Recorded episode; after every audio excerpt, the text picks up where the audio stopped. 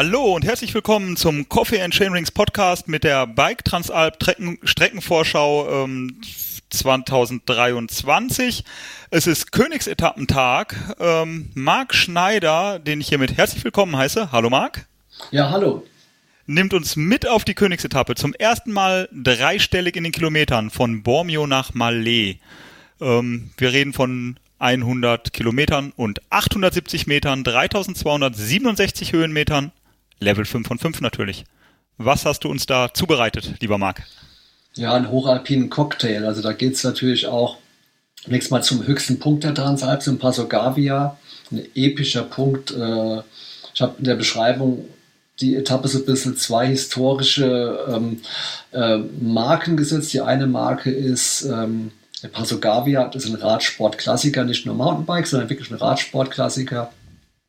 Und das zweite ist die Alta Via Camona, der zweite Berg da oben, dieser Trail, ist ein Transalp-Klassiker. Und daraus, ähm, ja, wurde oder habe ich eine äh, Königsetappe gebastelt, die wirklich alles drin hat und auch durchaus äh, als sehr anspruchsvoll zu bezeichnen ist. Der Gavia muss erklommen werden. Es gibt mehrere Wege.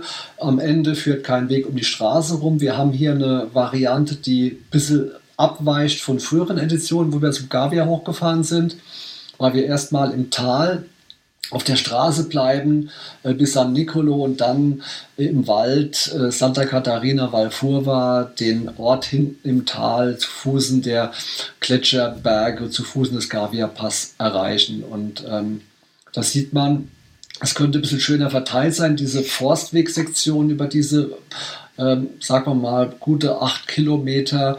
Ähm, aber ist es nicht. Man muss erstmal klettern für drei bis 400 und das ist doch vergleichsweise steil. Also dieser Forstweg da hoch, äh, da braucht man ganz gute Wattzahlen, hat dann fast die Höhe von Santa Catarina erreicht und fährt kopiert hinüber in diesen Ort. Äh, dann beginnt die Passstraße. Zum Glück ist die vergleichsweise stetig von den Steigungsprozenten. Man kann da ganz guten Rhythmus finden und wenn man oben die Höhe von 2,4, 2,5 erreicht, der letzten Höhenmeter ist sogar recht flach bis zum Pass. Ähm, immerhin sind da dann auch schon mal, äh, sind es, 14, 1500 Höhenmeter weg, das darf man nicht unterschätzen. Das fällt in so einem großen Profil nie so auf, aber äh, man hat schon mal fast die Hälfte der Höhenmeter da weggekurbelt. Ja, und ja, ähm, ja, genau. Und auf, ähm, wir, wir fahren zwar auf Asphalt ein ganzes Stück hoch, aber da möchte ich auch ähm, an, aus meiner persönlichen Warte einfach sagen, wenn wir legendäre Pässe drin haben, nicht alle Mountainbiker finden dann Zugang, aber auch Pässe aus der aus der Radsportwelt, meistens vom Giro d'Italia natürlich, ähm, dann bin ich auch immer gar nicht traurig, dass man den Asphalt hochfährt, weil es tatsächlich auch historischer Boden ist. Und ähm, ich finde das immer ganz reizvoll.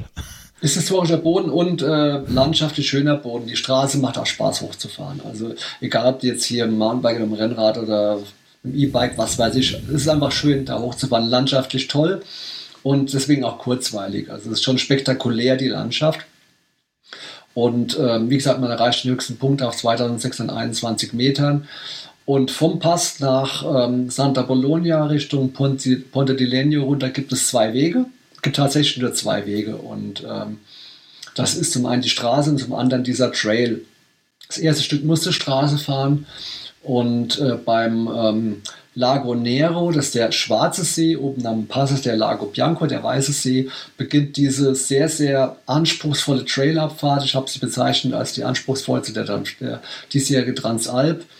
Ähm, mich hat auch die Woche jemand angeschrieben, da habe ich im Detail geantwortet, wie der Trail ist.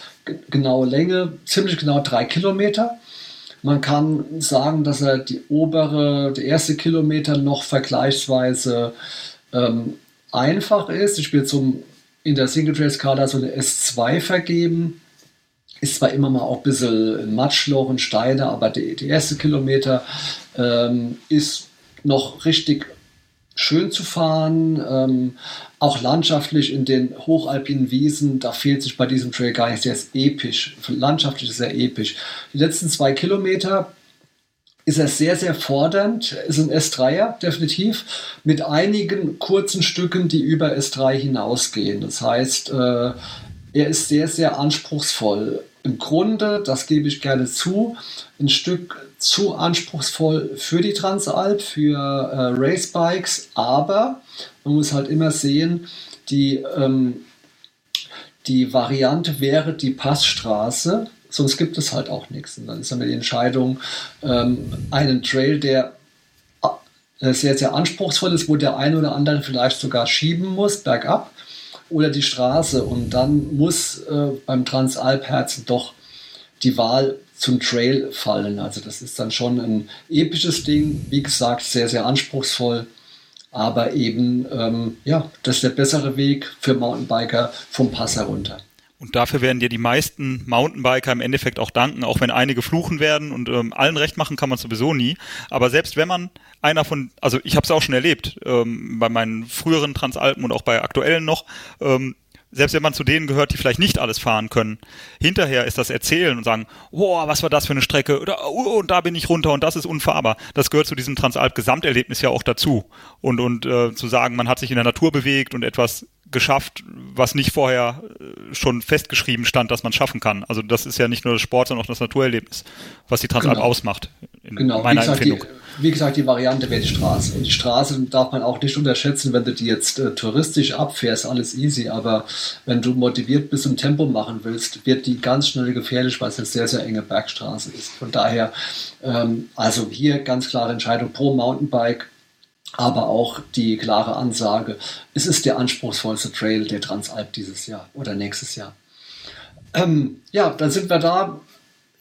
Unten äh, St. Apollonia, Pezzo bei Ponte di Legno gelegen. Landschaftlich ist diese ganze Sektion vom aller, allerfeinsten wir klettern über kleine Seitenstraßen nach Case di Viso, so ein altes Bergdorf, was hergerichtet wurde, renoviert wurde. Mittlerweile Ferienwohnungen drin sind, wunderschönes alte Steingebäude, wunderschöne Szenerie in diesen hochalpinen Wiesen, die jetzt kommen. Und allein die Kletterpartie hinauf zu Alta Via Camona ist zwar ein bisschen steiler, so ein bisschen unrhythmisch, dann immer wieder kleine, kleine Rampen, die drin sind.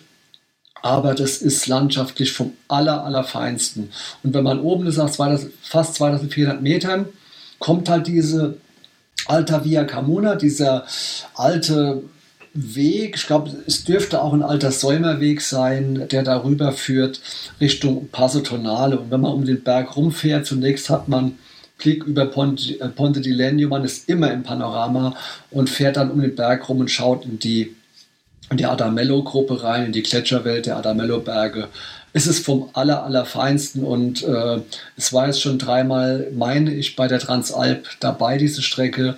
Und sie gehört in die Jubiläumsedition definitiv rein, weil sie ist vom aller, allerfeinsten und äh, hat da wirklich drei ähm, oder wie soll man sagen, fünf Sterne verdient. Das ist das aller, allerbeste, was, was es gibt in der Transalpwelt. Ähm, ja, sind wir ein Passo Tonale, haben die hochalpine Sektion nach gut 60 Kilometern abgearbeitet. Das große Erlebnis ist vorbei. Jetzt heißt es, das Val di Sole erkunden. Wir wechseln von der Lombardei am Passionale ins Trentino, in das Val di Sole, das Sonnental und müssen uns die letzten 40 Kilometer noch erarbeiten, bis wir im Etappenort Malé ankommen es ist jetzt nicht langweilig darunter. Es ist einfach auch nochmal schön zu fahren. Die anspruchsvollen Stücke sind allerdings abgearbeitet. Vor allem hier die Strecke durch den Wald äh, über Velonstavel bis Osana, bis ins Tal hinab, äh, Höhenmeter abbauen, die ersten 800 Höhenmeter, bis wir auf 1000 sind bei Osana ungefähr. Eine schöne Strecke.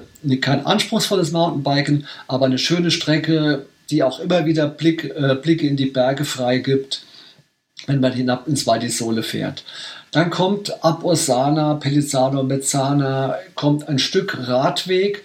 Erst auf den letzten gut 10 Kilometern verlassen wir den Radweg nochmal und spielen ein wenig mit den Seiten des Tales. Ähm, es geht nochmal kurz hinauf, ein kleiner Trail ins Val Meletrio, äh, das hinaufführt zum Passo Campo Carlo Magno Richtung Madonna di Campiglio kleine Abfahrt im Wald und dann spielen wir letzten fünf Kilometer noch auf der Strecke von Dolomiti Brenterbike am Talrand. Man sieht es im Höhenprofil kaum. Es sind kleine Auf und Abs äh, im Wald, die noch mal Spaß machen zu fahren, bis man äh, Malé hinauffährt, nochmal, ich glaube, circa 30 bis 50 Höhenmeter bis in den Ort.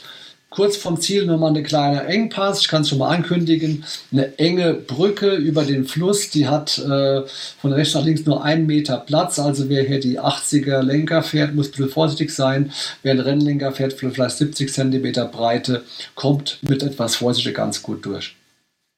Alles drin in der Etappe, wie gesagt, die hochalpine Sektion, ca. 60 Kilometer, dann die Talsektion, auch schön zu fahren, abwechslungsreich zu fahren für nochmal 40 Kilometer und dann hat man Malé erreicht am Ende dieser Königsetappe. Ja, diese letzten 10 Kilometer, ähm, die lassen mich ja ähm, helläugig, kann man gar nicht sagen, Hell, hellhörig werden. Ähm, das sieht ja für mich wieder so aus, als wenn man denkt, man hat es schon geschafft und muss am Ende doch nochmal arbeiten. Ja, ähm, ist es. Ja, aber, aber nicht brutal. Also man muss nochmal arbeiten, aber nie, nie brutal. Also das geht. Das geht. Ja. Aber ähm, jetzt denken, jetzt einfach das Tal weiter rausrollen in den Ort ähm, hat bei mir das Mountainbiker-Herz doch geschlagen, dass man nochmal den Radweg verlassen muss, um nochmal ein bisschen im Wald zu spielen. Also das macht es auch dann nochmal abwechslungsreich und ähm, macht es auch zu einer Mountainbike-Etappe am Ende und äh, nicht zum langweiligen Radweg abkurbeln. Also es ist ganz schön, ja. nochmal zu fahren da hinten, das muss man sagen. Und das, und das wollen wir ja auch. Und dann haben wir alles gehabt. Dann sind wir auf 2600 Metern gewesen, haben die Alta Via Comuna gefahren und sind im Trentino angelangt. Marc, Genau. Vielen, vielen Dank für diese Zusammenfassung der Königsetappe, die den Namen meiner Meinung nach verdient hat. Ähm, wenn sie da in Wirklichkeit auch nur halb ranreicht, wie ich sie mir vorstelle, dann wird es ein grandioser Tag. Ja, vielen Dank. Also sie, sie, sie hat auch die Wertung da intern in dieser Woche äh, nicht schwer zu verteidigen. Also da gibt es nicht mehr diese Woche. Das ist schon, das ist schon alles drin. Genau, und was das Trentino uns zu bieten hat, das hören wir in der nächsten Folge, wenn wir uns mit der fünften Etappe der Bike Transalp ähm, auseinandersetzen. Vielen Dank, Marc Schneider. Bis ja, dann. gerne, gerne. Bis zur nächsten Etappe. Tschö.